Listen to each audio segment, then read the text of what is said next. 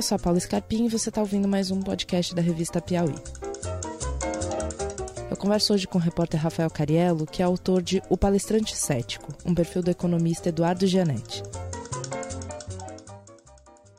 Rafael, para um público leigo, o Eduardo Gianetti é mais conhecido como economista da Marina, pela proximidade dele com a candidata Marina Silva. Hoje, três meses depois das eleições, por que falar em Eduardo Gianetti? É uma boa pergunta. A gente, de fato, começou a pensar em fazer essa matéria quando ele ganhou evidência durante a campanha eleitoral. A ligação dele é, sobretudo, com a Marina, desde 2010, como uma espécie de conselheiro econômico mas ele também tinha importância e, de certa forma, era um porta-voz econômico da candidatura do Eduardo Campos, enquanto Eduardo Campos estava concorrendo. Deu entrevistas, dava opiniões. E depois que o Eduardo Campos sofreu o um acidente aéreo e morreu, e a Marina assumiu a cabeça de chapa, ele estava ali junto, como estava desde 2010 e tal. E a gente pensou em fazer alguma coisa sobre ele. É, tentar entender quem era esse cara e tal. E isso começou a ser pensado justo naquele momento de auge da Marina ali, quando ela estava subindo e tal. E aí, quando eu fui estudar o Janete para fazer essa, essa matéria, eu tinha que ler tudo o que ele tinha escrito. E ele escreveu um bocado. E aí eu comecei a ver que ele era um personagem muito mais interessante e amplo do que só esse papel que ele estava cumprindo na, na eleição. Tinha uma coisa que era curiosa, assim, tinha vários mal-entendidos em torno da figura dele. Ele é um economista muito bem formado, formado na USP, fez um doutorado em Cambridge. Mas aí já tinha uma primeira coisa que era interessante, que o doutorado dele não é propriamente em economia ali formal, algum tema de macroeconomia, câmbio, comércio exterior, não é nada disso. A tese dele é uma tese no campo da história das ideias, muito próximo da filosofia. Depois disso, ele voltou ao Brasil e começou a escrever um monte de livro que tinha a ver com tema ético, no final das contas. Todos os livros dele. Que tem a ver com economia também, porque a economia, de certa forma, é uma coisa de escolha. A escolha dos produtores, a escolha dos consumidores, e escolha, em última instância, é uma questão ética, uma questão o que fazer. Mas por tratar dessas questões ligadas à ética, ou seja, e ele define ética assim, é como viver, ou individualmente, ou em sociedade, mas é como viver, e como isso surgiu justo nos anos 90, ele foi rapidamente confundido por muita gente como um autor de autoajuda. Os títulos dos livros contribuíam para isso, quer dizer, um livro se chama Felicidade, o outro se chama O Valor do Amanhã. Então era inevitável que tivesse essa confusão, mas essa confusão jogava contra ele, porque ele é um sujeito obcecado com o rigor intelectual, com a clareza do raciocínio, com a exposição rigorosa das ideias, e acabava sendo confundido ali com um vendedor de esperança ou de um jeito de lidar com a vida, uma coisa que é vista como rebaixada mesmo, que são os livros de autoajuda. E aí, no meio desse estudo, vendo o que esse cara tinha dito, tinha feito, para ir além da coisa da, da, ligação dele com a Marina, eu descobri um negócio que me chamou muito a atenção, que é o fato de que a tese dele de doutorado em Cambridge era uma tese sobre a precariedade do debate de ideias. Durante muito tempo as pessoas acreditaram que os sistemas filosóficos, as ideias rigorosas, as coisas que o Marx criou, por exemplo, ou Keynes, muita gente acredita que essas ideias influenciam, mudam o mundo. E a tese do doutorado do Janete era para dizer o avesso disso. Ele, ele acha que isso é um delírio, que as ideias não têm a menor importância e que as coisas acontecem por outras razões, razões práticas e tal, e que é quase inevitável o mal-entendido na transmissão de ideias. Agora, enquanto eu lia isso, eu tomei um susto, porque eu falei, pô, esse cara, o que esse cara fez da vida foi isso. O lugar onde o Janete tira a renda dele é das palestras. Ele é, sobretudo, um palestrante.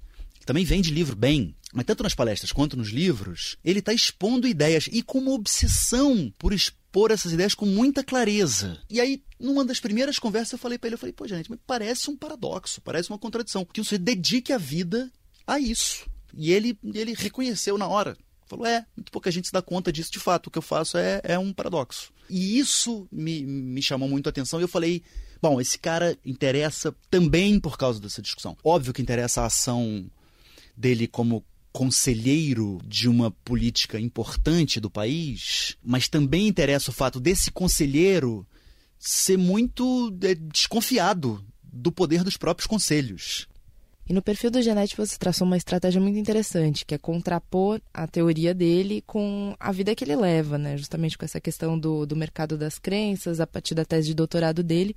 Eu queria saber se você já saiu com essa ideia de fio condutor antes de começar a falar com Janete, depois das suas leituras, como é que essa ideia, esse fio condutor te guiou na apuração? É, talvez eu não tivesse a consciência clara disso, que isso seria o cerne da minha reportagem ali.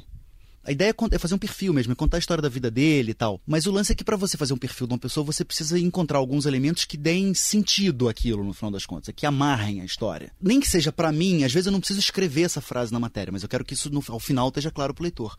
Mas antes de tudo, para mim, eu preciso encontrar e falar assim, bom, mas qual é o ponto? Onde que eu amarro esse sujeito? Qual é o, o lance que parece movê-lo, que parece organizar essas histórias todas que eu estou contando dele? Quando eu estava lendo, já me chamou a atenção um pouco disso. E, esse livro, em especial, O Mercado das Crenças, já me fez levantar uma sobrancelha. Eu falei, pô, esse cara é conselheiro da Marina, não é de hoje, conversa sobre economia com ela, influencia, mas ele parece desconfiar do poder de qualquer debate de ideias. E aí eu me toquei, já estava no meio da matéria, eu me toquei, eu falei, bom, mas eu, mostrar, eu preciso mostrar esse cara em ação, eu preciso saber se ele é persuasivo ou não, eu preciso saber como as pessoas reagem, como isso impactava nas, nas outras pessoas. E aí, de cara, me dei conta, quer dizer, bom, esse sujeito vive de palestra, então eu pedi para ele, falei, vem cá, gente, eu preciso te acompanhar em palestra, não tem como fazer essa matéria se a gente vê em algumas palestras. Eu, eu fui seguindo ele, segui acho que em quatro palestras pelo Brasil afora, e ali pude constatar isso. E o cara, ele, de fato, ele, era, ele é muito eficaz comunicando. Ele tem o público na mão, ele tem uma retórica muito boa. E, e aí é o lance, quer dizer, o lance não está só nessa fórmula, o palestrante cético. O lance está em tentar entender e mostrar para o leitor como que esse cara chegou a achar isso. Em algum momento na vida, e isso eu mostro na matéria, ele acreditou piamente que ele ia ajudar a mudar o mundo com as ideias. Foi isso que ele sempre foi. Ele, ele sempre achou que ele era um intelectual que ia influenciar no mundo. E ele foi, na juventude, um intelectual marxista obcecado pelas ideias de Marx, que estudou Marx assim de modo minucioso. E o próprio Janete me contou, ele tinha uma espécie de fantasia. Ele militava lá numa, numa organização de esquerda e ele me disse que, de fato, ele sabia que ele tinha uma fantasia de ser uma espécie de Gramsci brasileiro. Ele, ele, como ele sabia a dureza que era e o, e o horror que era a ditadura brasileira, mas apesar disso, era quase como se ele desejasse fantasiosamente ficar detido por algum tempo para poder ali na cela, na solidão da cela, da prisão, poder escrever sua grande obra, que influenciar. E esse sujeito, de alguma maneira, sofreu um golpe, uma desilusão. A, a matéria conta isso. E aí é legal porque eu acho que a gente consegue ir um pouco além, que é o seguinte: de certa forma, ele faz um percurso que é muito comum, que muita gente fez, e gente da geração dele. Ele foi marxista, deixou de ser marxista e se aproximou do liberalismo. Isso é mais ou menos comum. O que me impressionava é que ele fez o caminho além. Ele, ele foi para o liberalismo, mas ele foi para uma outra coisa. Ele é um cético. Ele se encantou pelas ideias desses iluministas céticos. David Hume, sobretudo. Adam Smith talvez também possa ser qualificado aí. Ele não só mudou de ideia, ele passou a desconfiar do poder de qualquer ideia. E não tem a menor dúvida de que ele também desconfia da possibilidade de convencimento e de mudar o mundo pela pregação de um ideário liberal. E, apesar desse ceticismo dele, esse rigor, essa clareza fez com que muitos empresários, muitos políticos se acabassem se aproximando dele para ter de maneira mais particular essa aproximação com, com as próprias ideias dele, utilizá-lo como uma espécie de guru ali, né? E acho que é o caso da Marina. Eu queria, eu queria que você explicasse um pouco que outras pessoas são influenciadas pelo Gianetti e como que se deu especificamente essa aproximação dele com a Marina Silva? A questão é, ele escreveu esses livros nos anos 90 e nos anos 2000, e são livros muito bem argumentados, muito bem construídos e tal, fáceis de serem compreendidos, todo mundo pode ler. E eu acho que é muito por causa desses livros e também por uma questão de origem, assim, pelas amizades, pela proximidade dele e por ele ter se aproximado do liberalismo. Ele acabou provocando uma, assim, várias famílias ricas brasileiras, famílias importantes com negócios importantes, passaram a chamá-lo para ele fazer o que ele faz para o público em geral, de certa forma, que é palestra, mas também ligados a uma coisa específica dessas famílias, como se ele fosse de fato uma espécie de guru, como se ele fosse ali se encontrar com essas famílias em geral numa coisa ano a ano, a cada ano, para dizer um pouco como está o mundo, quais são os valores que interessam. E, e, então, você vê um sujeito de muita influência. São famílias importantes. Uma das, só para citar uma, uma das famílias que ele já fez mais de uma palestra, algumas palestras, ou na verdade reuniões com, essas, com essa família, é a família Marinho, é, da Rede Globo. Então ele tem essa influência, esse poder de influência. E aí a coisa da Marina é um pouquinho diferente, tem, tem, tem, não, tem similaridade. A Marina, uma coisa que eu descobri depois, a Marina já tinha lido o Janete antes de se aproximar dele. O Janete me disse que começou a prestar mais atenção na Marina no final de 2009 por causa do Caetano Veloso, do cantor e compositor Caetano Veloso, com quem ele conversa de vez em quando. Acho que eles têm uma, uma relação, acho que de amizade, acho que pode ser definida assim. E me disse o Janete que o Caetano chamou a atenção para ele, a atenção dele para Marina. E aí ele ficou ligado, quis saber quem era e tal, não sei o quê. E o Janete já conhecia o Guilherme Leal, um dos donos da Natura, que viria a ser candidato a vice na chapa da Marina em 2010, pelo PV, e ficou interessado e procurou o Guilherme Leal e falou: pô, queria conhecer, será que eu tenho como encontrar a Marina? Achei essa figura interessante. Ele próprio, Janete, já tinha preocupações ambientais, preocupações relacionadas à crise climática desde o final dos anos 70. E aí ele foi procurou o Guilherme Leal e falou: "Olha, eu queria conhecê-la". E o Guilherme Leal me disse que ele próprio já estava procurando, ele falou: "Olha, a gente estava montando ali um grupo, já tinha, havia economistas ali e tal, mas eu que eu, diz o Guilherme Leal, eu queria alguém que tivesse esse rigor na macroeconomia, que entendesse de macroeconomia, que fosse um economista rigoroso, mas que ao mesmo tempo se interessasse pela questão ambiental. O próprio Guilherme Leal diz: não são muitos que conciliam essas duas coisas. Então diz o Guilherme Leal, ele falou: olha, foi uma atração mútua. Eu estava procurando o próprio Janete, que me parecia ser o cara que se encaixava na figura que eu queria para a campanha da Marina, e ele tinha ouvido falar da Marina, estava interessado, quis saber, quis se juntar. E ele diz o Guilherme Leal que marcou um encontro. O, o Janete disse que se deu muito bem imediatamente com a Marina. Ela disse que gostaria de conversar mais sobre economia com ele, quer dizer, se colocou numa posição de quem não sabe muito sobre o assunto, mas não só isso, de quem quer saber, de quem quer entender melhor aquilo.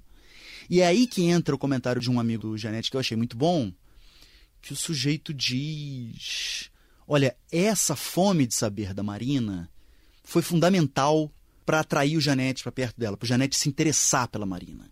Falou, o cara falou, porque político, em geral, não tá nem aí para intelectual. político quer nem saber, tem a vida prática, não sei o quê. E a Marina quer conhecer, quer saber, e isso tem a ver, obviamente, com questões da vida pessoal da Marina. A Marina, ela mesma diz que a educação fez um milagre na vida dela, ela foi se alfabetizar bem tarde, já no meio da adolescência, agora não sei a, idade exata, acho que, eu acho que é em torno dos 16 anos. E ela, até por causa disso, e viu a, a, o efeito que essa educação teve para ela, é esfomeada por, por conhecimento, por ler, cientistas sociais dos mais diversos tipos e a impressão que eu tenho é que ela lê das coisas mais diferentes, autores que às vezes você tem dificuldade de, de casar, de conciliar, e ela está lá interessada, quer saber. Isso seduziu o Janete. E eu tô convicto de que o cara tem razão. É isso mesmo. E esse efeito a Marina tem sobre outros intelectuais, eu acho. Então esses caras encontram a leitora na Marina. Marina lê esses caras. E eu acho que isso seduz mesmo. E foi assim que começou a aproximação do Janete com a, com a Marina. Eles se deram super bem e tal. E, e, de fato, ele era um cara que conversava muito sobre economia com ela. Segundo o relato dele, ela ligava com frequência, tirava dúvidas. Ele ajudou na, na elaboração dos planos de governo dela, tanto 2010 quanto 2014. Agora, na campanha de 2014, eu sei porque acompanhei um pedacinho disso, ele ia ajudá-la quando ela tinha uma entrevista longa na TV ou num debate. Com frequência, ele ia antes para estar com ela, para ajudar a prepará-la. Aí tem uma coisa que é muito curiosa, que é o seguinte, no livro dele no Mercado das Crenças, ele faz quase uma piada de um sujeito que do primeiro-ministro inglês na época que o Adam Smith publicou A Riqueza das Nações. E que esse primeiro-ministro teria chamado o Adam Smith para um jantar, depois de ter lido a obra do Adam Smith, e que teria falado sobre a obra do Adam Smith, que ia usar aquilo, que aquilo era maravilhoso, uma coisa sensacional, e que aí, ao sair do jantar, que um amigo do Adam Smith teria perguntado para ele, e aí, o que, que você achou do primeiro-ministro? Ele falou, pô, sujeito brilhante, acho que ele entende as minhas ideias melhor até do que eu. Ironizando, fazendo uma piada. E o Janete usa isso no livro para dizer que, olha, é difícil que os políticos entendam que essa função de conselheiro dá a entender que é difícil que essa função de conselheiro funcione. E eu perguntei para ele, como é que você explica essa contradição? E aí ele não explica, e ele e ele e aí eu acho que tem a ver da ordem, é quase uma paixão. Ele ele fala: "Não, a Marina é diferente". Obrigada, Rafael. Você acabou de ouvir uma conversa com o repórter Rafael Cariello, autor de Palestrante Cético, um perfil do economista Eduardo Genetti, publicado na Piauí de Janeiro, número 100, já nas bancas. Até mais.